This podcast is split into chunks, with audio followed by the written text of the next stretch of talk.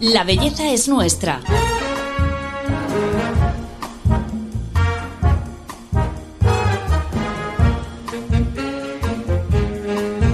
Un podcast de Telva. Acabas de dar a luz, las hormonas no lo ponen fácil y tú solo piensas en volver a entrar en tus vaqueros de antes de quedarte embarazada. Si has tenido hijos, sabes de lo que estamos hablando y nuestra invitada al podcast de hoy también.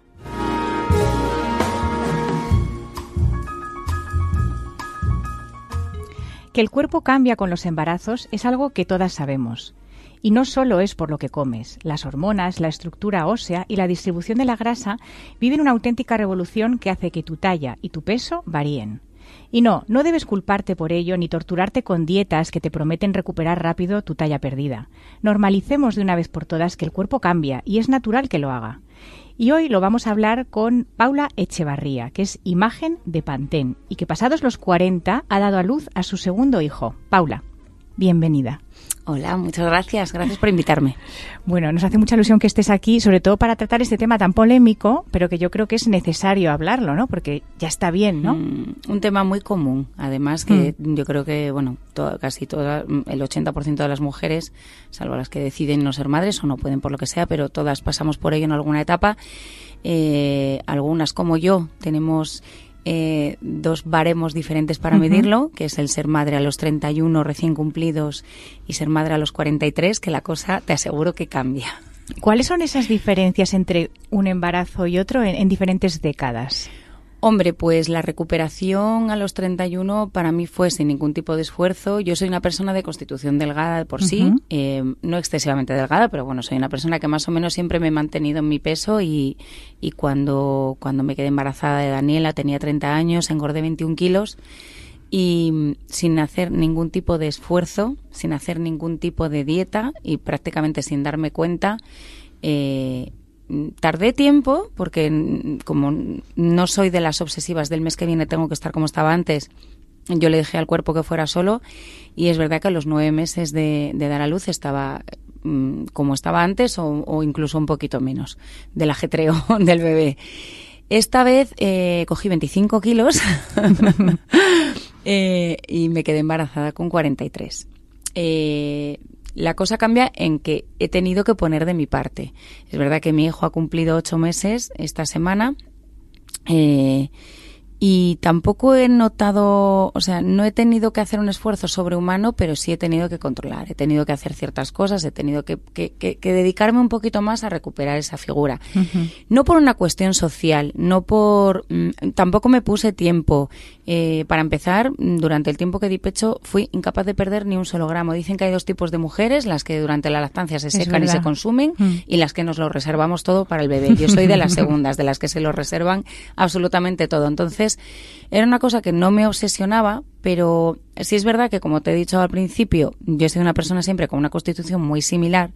Entonces llega un momento que no te reconoces mucho, porque 25 kilos extras así porque sí, eh, no te reconoces. Entonces sí que mm, me tomé un poco en serio el cuidarme, pero no por, no por llegar a una talla 36 pasado mañana, sino por, por por mí, porque no me realmente esa persona mm, consideraba que, que no, no, tenía mucho que ver conmigo y que, y que mm, en esta edad, eh, más, que, más que con 30, lo que se queda en el cuerpo durante bastante tiempo, yo creo que se acomoda y ya no se vuelve a ir. Entonces, eh, sí es verdad que cambié un poquito mi alimentación. Yo siempre he comido bastante mal.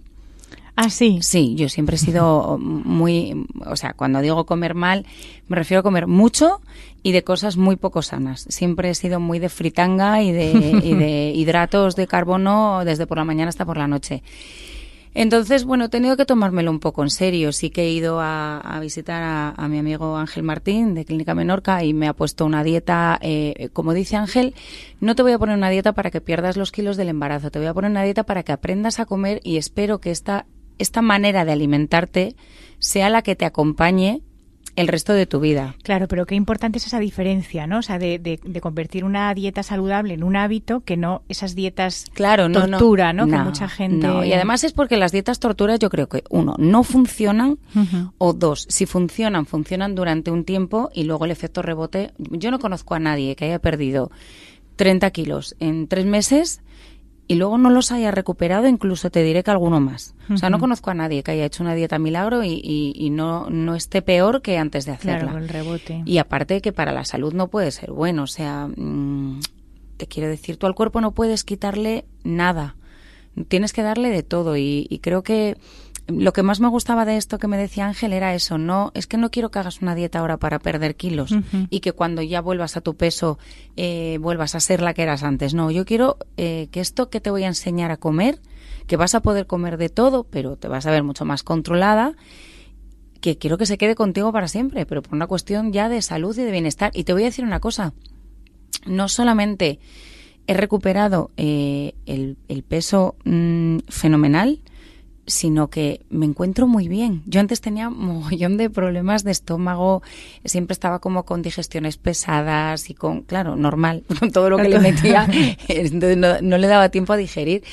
Y ahora me encuentro fenomenal, no tengo ningún problema digestivo, eh, duermo como un lirón, estoy como mucho más... ¿Cuáles son esos cambios así que nos puedas contar de tu alimentación que, que hayan sido, pues eso, determinantes, ¿no? Para esto que estás contando. Pues mira, Em, una organización a la, a la, hora de comer. Em, una organización como frutas, como hidrato, como, mm, como, como de todo, pero, por ejemplo, eh, arroz como un día a la semana, legumbre un día a la semana, eh, pan solamente como durante el desayuno, mm, azúcares en el desayuno, eh, o sea, como de todo, pero como estructurado, como ordenado, como, vamos a llevar un... Que si un día, o sea, si una semana comes arroz dos días, no pasa nada. decir, pero yo antes lo más fácil del mundo era, eh, no sé qué comer, no sé qué comer, una pasta. Una pasta con lo que sea. Sí, que es muy socorrido. Todo el rato, todo el rato comía pasta, todo el o, llegaba y no me apetecía hacer nada para cenar y una pizza que tengo en la nevera y patatas fritas para comer, patatas fritas para cenar, era como todo a lo bestia. Y ahora es todo, o sea, como de todo, pero todo de una manera organizada. Y, tengo mucha más eh, verdura, que antes, por ejemplo, no comía tanta, y tengo, no sé, o sea, está todo como eh, ordenado. Y si un día tienes que comerte una pizza, mm, me la he comido. Y si un día me he tenido que comer un plato de pasta, me lo he comido. Pero no por regla general, o sea, simplemente ordenar. Después del embarazo eh, no solo cambia el tema de que engordas y, cambia tu talla, sino también el tema de la masa muscular, ¿no? ¿Has tenido también, has notado cambio en eso, tú que siempre has entrenado y has hecho ejercicio? Eh, sí, bueno, es que, ¿sabes qué pasa? Que el cuerpo se me ha dado tanto de sí. Es como, es como una cuña volver otra vez a donde estaba antes. Entonces, eh, lo, bueno que he hecho es que eh, durante todo el proceso, yo eh, no he dejado de hacer deporte nunca, ni durante el embarazo. Qué bueno. Entrené durante todo el embarazo con, con Mami Fit, con, con Raquel, que mm, aparte de trabajar toda la parte interna, que es súper importante también, y esto aviso a navegantes, no dejemos la parte interna. Mm, ah, sí, que es, un temazo. Es un temazo, la parte de faja abdominal, suelo pélvico, súper importante entrenábamos toda la parte interna, pero también hacíamos eh, trabajo para, para poder mantener el culete en el sitio. O sea, que dentro de que yo pudiera engordar 25 kilos, es verdad que mis amigas me decían, pero tía, es que te toco y estás dura. O sea, no, no, no pierdes nunca la forma. Y eso eh, ayuda eh, estar durante todo el embarazo haciendo ejercicio de manera suave y, acondicionada al momento de tu vida en el que estás ayuda a que luego la recuperación no sea empezar de cero.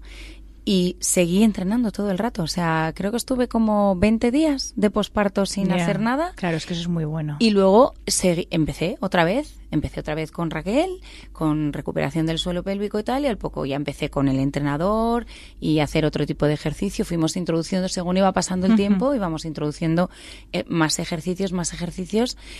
Y, la verdad es que mm, se nota, eh, vas perdiendo peso, pero como estás eh, controlando la masa muscular y estás controlando hacer un poco de aeróbico, hacer un poco de tonificación, pues, pues todo eso ayuda. Y luego también eh, he ido a hacerme tratamientos corporales para poder mm, que la piel vuelva un poquito a su sitio. O sea, yo creo que es un trabajo, ¿eh? El postparto. Este, o sea, te voy a decir una cosa, es un trabajo. es un trabajo y mm, Mucha gente dice, es que no nos lo podemos permitir. Bueno, eh, creo que cuidar la alimentación se lo puede permitir todo el mundo. Mm. no hace falta tener un entrenador personal, y esto lo digo desde aquí, para poder tú salir a caminar una hora o, hacerte unas sentadillas en tu casa, que es que tampoco hace falta muchísimo, hmm. muchísimo más. O sea que creo que en el fondo sí que todo el mundo puede hacer una vida hmm. saludable, si puede.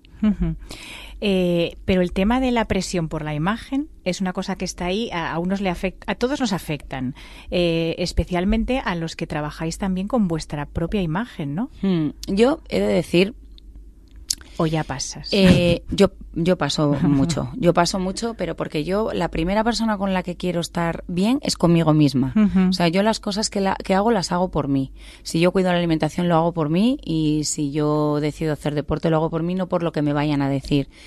Luego también hay un, una doble moral con todo este tema. Es como eh, si alguien o sea, yo no he recibido ningún, ningún comentario desagradable, te digo la verdad, ¿eh? O sea, y, he estado, o sea, te digo que he estado muchos meses entre, antes de dar a luz y después, con muchos kilos extras, muchos, muchísimos. Y si te digo la verdad y te soy sincera, no he recibido una palabra desagradable en redes. Siempre ha sido al contrario. Qué guapa estás, qué bien te has sentado la maternidad, eh, tengo que decir eso a favor de, de la gente. Sí he recibido, mm, yo una época de mi vida que adelgacé mucho por, por una época de estrés muy grande y, y, adelgacé muchísimo y me quedé súper delgadita, súper delgadita. Em, y recibía peores comentarios en ese momento, que no estoy diciendo que sea mejor, porque tampoco saben por lo que estás pasando y por lo que has adelgazado. No estoy diciendo que sea mejor, pero sí es verdad que recibí peores comentarios en el momento que me quedé tan delgada que cuando estuve más por encima de mi peso. Al contrario de lo que creemos, que creemos que cuando estás súper delgada todo el mundo te va a ver bien y no es verdad, no te ven bien. O sea que muchas veces la presión viene de fuera y muchas veces también la presión nos la ponemos nosotras mismas. Quiero decir sí, que, hay que distinguir un poco, ¿no? Eh, claro. Yo no me presiono, ni por uno ni por otro, verdad. Como, eh, mm, y, dirás, ¿para qué te pones a, a, cuidar la alimentación y hacer deporte si no te presionas? Porque no es una presión, o sea, yo hubiera tardado el tiempo que hubiera tardado, no mm. hubiera hecho nunca una dieta milagro, nunca hubiera hecho una barbaridad. eh, sí es verdad que no quería quedarme ahí, pero no quería quedarme ahí porque yo, te lo vuelvo a repetir, no me reconocía. O sea, mi, mi, mi cuerpo nunca había sido así, entonces no... No, pero la clave es eso que tú dices de que no es por mm. buscar la aprobación fuera, sino por Para gustarme a mí, sí, sí, para gustarme a mí, para reconocerme a mí. Bueno, no somos eh, la, única generación de mujeres que durante la historia hemos estado sometidas o, presionadas en alguna ocasión por eh, el canon, por los cánones estéticos. Vamos a ver un ejemplo.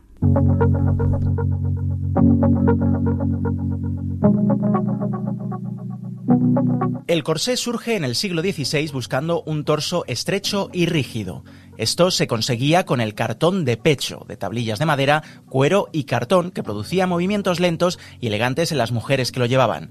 Sin embargo, el uso del corsé producía mareos y desmayos, trastornos circulatorios y problemas cardíacos. Esta moda era especialmente nociva para las mujeres embarazadas. Llegó a afirmarse que muchos embarazos se habían malogrado por la deformación corporal producida por la opresión de los lazos todo por conseguir esa cintura de un diámetro de entre los 44 y 54 centímetros. Una obsesión que llevó a la emperatriz Isabel de Austria a hacer coser sus trajes de amazona sobre el cuerpo desnudo, o a la baronesa María Wellersee confesar, tras su boda en 1877, mi vestido de novia era tan estrecho que me fue imposible ingerir alimento alguno. Nada que ver con los cánones actuales, en los que cada vez hay más voces que luchan por reivindicar el cuerpo no normativo. El último ejemplo, la modelo curvy Ashley Graham, que embarazada de gemelos acaba de publicar una foto en las redes sociales con su vientre lleno de estrías. Justin, su marido, dice que parece el árbol de la vida. Escribió junto a un selfie del desnudo.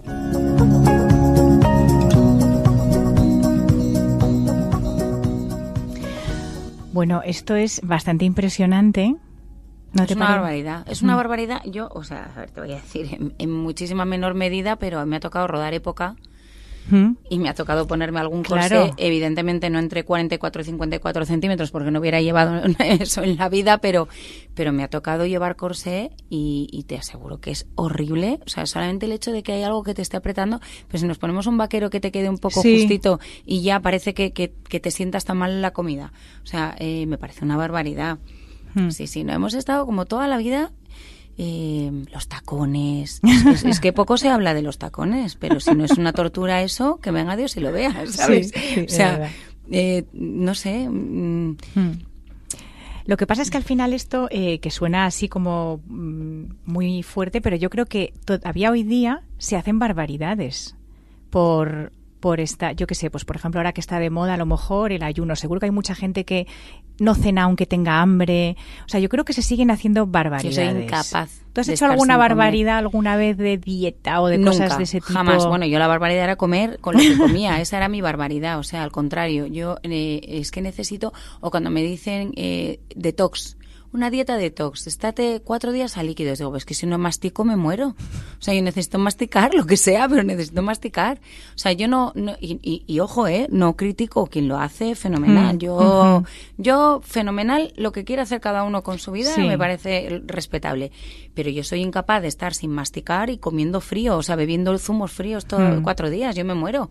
O sea, yo necesito comer. Por eso te digo que está dieta, entre comillas, que, que, estoy haciendo ahora, que es que no es una dieta, porque como de todo, hmm. como patatas, como, eh, como de todo. Em, es una educación para, para la alimentación y, y, esto me encanta porque realmente me estoy sintiendo bien y no paso hambre y no tengo nunca la sensación de ni me siento un bicho raro. Yo he pasado todo el verano saliendo a comer, saliendo a cenar, yendo de vacaciones y en ningún momento me ha hecho sentirme frente a la gente con la que iba el típico, no, yo no puedo, no, es que yo no puedo, no, es que yo, no, no, en ningún momento. Yo me tomo mi copita de vino, yo me como mi tapa de queso, me, o sea, eh, yo creo que en eso se tiene que basar una buena mm. alimentación y además es que creo que es la, la alimentación en la que puedes estar a gusto, eh, perder peso si es que lo necesitas y, no recuperarlo y sentirte bien contigo misma. Eh, este movimiento que vivimos de body positive y que tenemos, por ejemplo, pues eso, con este ejemplo de, de la modelo Ashley Graham que ha salido con, en Instagram con la tripa gigantesca, mm. llena, mm. plagada de estrías, eh, y hay muchos más ejemplos. ¿Tú crees que realmente esto está calando en la sociedad este mensaje o es un poco. Yo creo que sí, yo creo que sí y, de hecho no hay más que ver todas las campañas de todas las mm, supermarcas ya, bueno, no, no todas, pero muchas ya las modelos son de todo, o sea, todo mm. tipo de modelos, ya no está, estamos intentando salir de ese, de ese canon de belleza que además, te voy a decir una cosa, ¿cuántas mujeres eh, miramos a, a, nuestras parejas y, le vemos la lorcita aquí o la lorcita allí o le vemos esto aquí y es que no nos importa ni lo más mínimo. Y nosotras, y no es que ellos nos digan que estamos mal, es que nosotras somos las que, por eso te decía antes que a veces nuestro peor enemigo somos nosotras mismas. Totalmente. Porque tú miras el defecto de tu, de tu pareja eh, con cariño y crees que él va a mirar el tuyo con desprecio. Y es que no creo que haya nadie bueno, no, vamos, supongo que habrá alguien que mire eso con desprecio, pero, pero creo que la regla general no es esa. O sea, creo que igual nosotros lo miramos con cariño, ellos también. Ya. O sea, que, que, si mi chico ve que tengo la tripa como Blandy Blue, eh, después de haber traído un hijo al mundo... Hombre, qué menos. Qué menos. Qué menos. ¿No? Qué menos. Es que, es que yo creo que es... Algo de lo que sentirnos incluso orgullosas. Yo digo, el otro día lo decía en una entrevista, ¿qué más le puedo pedir a mi cuerpo? Que con 43 años me ha hecho madre. Hmm. O sea, eh, ya me parece bastante. Y encima, mira, se ha recuperado bien y, hmm. me, ha, permitido tener un hijo, me ha permitido darle, eh, darle la lactancia. Se ha recuperado fenomenal. O sea, tengo que estar súper agradecida. ¿Que tengo la tripa blanda? Mm. vale. ¿Que tendré celulitis? Vale. Pero, o sea, tengo que estar súper agradecida Totalmente. Mm. Y, esta nueva forma, digamos, de vivir, eh, pues, es, pues así, como se tiene que vivir las cosas, eh, ¿cómo lo trasladas, por ejemplo? Tienes una hija que está en esa edad también, que es como complicada, que entran en la adolescencia, entonces les importa mucho, vamos, porque yo me estoy acordando de mí misma, eh, la imagen, cómo está, o estas generaciones, ese mensaje ha calado y ya no tienen esa angustia que teníamos nosotras de pequeños. Es que ahora se lleva a tener culazo. Eso es, que, es una suerte. Es que, esto es, que esto es un avance, por eso te lo digo, que es que eh, en mi época, en mi época, que yo soy del 77, y a mí me pilló toda esta edad de los 13, 14, 15 con Cindy Crawford, con Claudia Schiffer, con Christy Tarlington, con Naomi. Eran las 90, 60, 90 fue peor después, ¿eh? también te lo digo, porque estas tenían cuerpazo y Luego estaban. Vinieron las de... Luego vinieron las palo. Sí. Las palo. Sí. Eh, había que estar como una selfie de. Mm, a mí no me tocó, yo tenía culazo. Pero hoy en día es que se lleva, es que los chicos hoy en día, a mí, mi hija me dice, mi hija tiene 13 años, que los chicos eh, admiran, o sea, les gustan las niñas que tienen curvas, sí, sí, sí. Pues esto está muy bien. Es, algo hemos, eh, se supone que algo se ha conseguido, pero que no se olviden de que hay otras que no tienen curvas y no las tienen porque no las tienen. Pues claro. Es que no es ahora pasar del palo de la, de la chica sin curvas, mm, delgadita, eh, ahora se lleva la de curva y la otra no. No, lo que tenemos que conseguir es que no se lleve nunca ningún cuerpo, que todos sean válidos bueno, no sé cómo se conseguirá, pero yo supongo que llegaremos a ello. Llegaremos a normalizarlo, sí. Paula, ¿y la piel cómo la cuidas? Porque también habrás notado cambios o no, o no has tenido que, no sé, a lo mejor eh, los cambios hormonales han hecho que esté más seca o al revés más grasa. Mira, te prometo que igual que te digo que tengo blandiblu en la tripa y celulitis y lo que tú quieras, no tengo ni una estría. Pero porque... ¡Qué suerte! Tengo, yo creo que es genética, tener buena elastina. tengo la piel bastante, bastante buena, de buena calidad en ese sentido. Y luego, aparte, mi madre desde muy pequeña me educó a cuidarla mucho. mi madre toda mi vida, o sea, para mí eh, la rutina de salir de la ducha y untarme en cremas de arriba abajo es, mm, e, es como ducharme. O sea, claro, forma parte, forma es un paso más. Es un paso más. Es, me meto en el agua, me seco, me echo la crema. No hay opción de salir y no vestirme sin echarme crema para mí es como me daría como como si tuviera la piel mm, como esparto o sea no no podría. Entonces claro yo creo que esto también se refleja a la hora de quien nunca se echa crema y en el embarazo pretende que por echar un antiestrías ya te funcione pues será más difícil.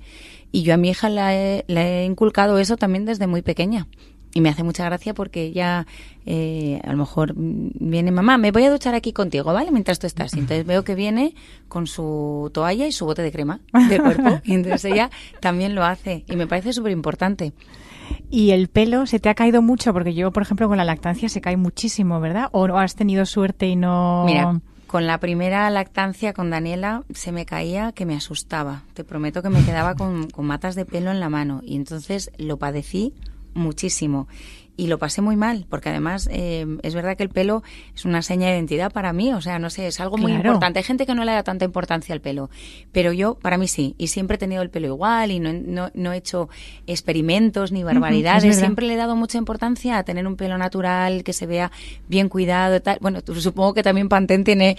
tiene no, no es que Pantene tenga que ver, es que yo creo que Pantene en un día me eligió precisamente porque sintió que yo le daba mucha importancia a, esa, a esa parte de mí de mi cuerpo. Em, y con Daniela lo pasé muy mal. Y ahora hablé con ellos, con el equipo de Pantene, cuando día lo dije, me tenéis que echar un cable y aconsejarme, por favor, para que no me vuelva a pasar lo mismo. Y la verdad es que empecé a utilizar una línea que, que la he recomendado porque em, es una línea de bambú eh, reforzado con biotina. El bambú tú sabes que es famoso porque no rompe, o sea, el bambú es resistente como vamos. Y la biotina ayuda mucho al crecimiento del pelo y todo, entonces eh, pues con esta línea mm, fue con la que la que conseguimos frenar mucho la caída y sobre todo fortalecer el pelo nuevo que va saliendo eh, fortalecerlo mucho y que no se parta y que no y que no se caiga. Y, y, bueno algún truco más. Bueno pues la alimentación yo creo que ha influido muchísimo este tipo de alimentación que te digo ha influido muchísimo. También la, la beauty cosmética ¿Eres muy de tomar nutricosmética? Eh, bueno, eh, no soy muy... ¿Cuántas te tomas al día? No, no, no, dos, dos. Ah, dos de la misma, no, dos de la misma, pero pero creo que ha sido también fundamental, creo que han sido muy buenas. ¿Qué Eh? Estoy, estoy tomando unas de una doctora que se llama Nick Matalib, que es israelí, eh, que las compró en Tacha. En Tachante, sí. Mm, eh, se llama Beauty in a Bottle y es muy buena para piel, para el pelo, para las uñas. Muy. Entonces, mm, eh, mi línea capilar de cuidado, eh, junto con una buena alimentación, junto con las pastillas estas beauty cosmética, yo creo que En la fórmula que te funciona. me ha, me ha Sí, funcionado. sí. O sea, es que mm, realmente me ha funcionado un montón. Sí. Eh, a ver, el otro día, buscando un poco para, para esta entrevista, eh, eh, encontré estos titulares que yo creo que te voy a leer para ver qué opinas, cómo podemos cambiarlos. ¿Cómo te puedes recuperar después del parto? Trucos para recuperar la figura después del parto. Recupera tu figura después del embarazo. Es un poco agobiante, ¿no? Si acabas de. ¿Qué, qué le dirías a las mujeres que van a dar a luz y que precisamente lo que no quieren ni leer ni escuchar es todo esto, ¿no? ¿Cómo hacemos? Es que ¿Qué consejo les dirías? Yo, mm, es que no, cada una es como es. Eh, yo es que respeto tanto el cuerpo, es lo que te Mm. acabo de decir, le estoy tan agradecida por lo que me ha dado, que yo creo que igual que ha tardado nueve meses en crear esa vida. Qué menos que darle su tiempo para... Es que es imposible. Claro. No es imposible porque luego, ¿sabes qué pasa? Que ves a compañeras, yo por ejemplo veo compañeras que han dado a luz cuando yo un mes antes o dos meses antes y, yo todavía estaba con 25 kilos de más y yo las veía ellas totalmente recuperadas y decía, "Jo", pero no decía tengo que estar así mañana, sino qué suerte, qué bien recupera, ¿sabes? Es una cuestión de que cada cuerpo es como es, eh, mm, que hay que hay que tomarse las cosas con cierta tranquilidad, Eso, sin eh, presión. sin presión. Yo creo que hay que dejarle, pues eso, que, que vaya igual que lo va cogiendo, luego lo va soltando. Y, y que se le puede ayudar, pues sí, pues que todo lo que te estoy contando ahora mismo a ti es algo que todo el mundo puede hacer y que es súper sano. Si es que hacer ejercicio deberíamos de hacerlo siempre, aunque no estemos en posparto. Y comer sano creo que deberíamos hacerlo siempre, comer de todo en cantidades eh, normales y, y con una cierta, con un cierto orden. Creo que esto, esta- estos tips que estoy dando Son aplicables son a aplicables a todos. cualquier momento de nuestra Mm. vida. O sea, no, no solamente en el posparto y dejar un poco el cuerpo que vaya a su ritmo. Bueno, Paula, vamos llegando al fin. Eh, siempre cerramos eh, la entrevista con eh, unos trucos, unos consejos que le pedimos al invitado sobre, bueno, pues que resuman un poco todo lo que nos has contado de cómo te cuidas por dentro y por fuera. Me gustaría pedirte que nos dijeras tus cinco básicos.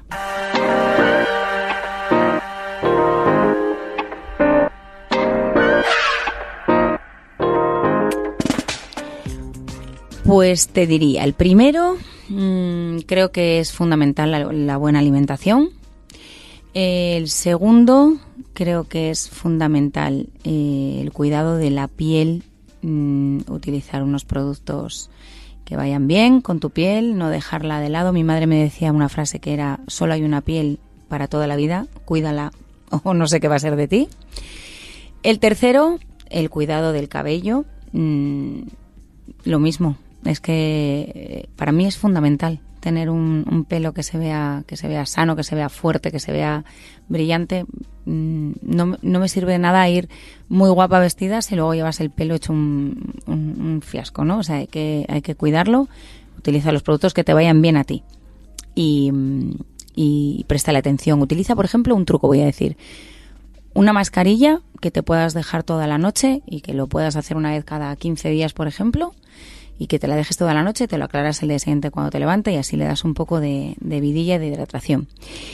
El cuarto, mm, para mí eh, la actitud da mucho. Para mí la felicidad siempre digo que es una cuestión de actitud, que una persona puede ser feliz o infeliz teniendo lo mismo.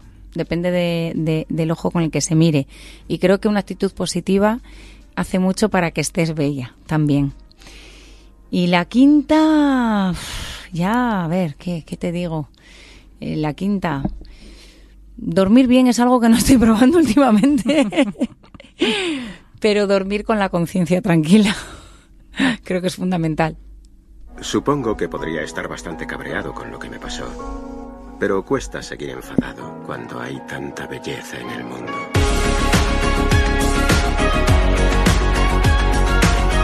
La belleza es nuestra. Un podcast de Telva. Bueno, Paula, pues muchas gracias. Estoy segura de que todo lo que nos has contado mm, sirve a muchísima gente que nos está escuchando. Gracias por venir, es un placer. Gracias a vosotros. Me, me gustaría decir, la actitud también es aplicable a la belleza. Como tú te veas, es como te van a ver los demás. Sí, totalmente. Pues mira, nos quedamos con Sí. ese mensaje eh, tan importante. Gracias por escucharnos a todos y eh, nos tendréis aquí la próxima semana en La Belleza es Nuestra.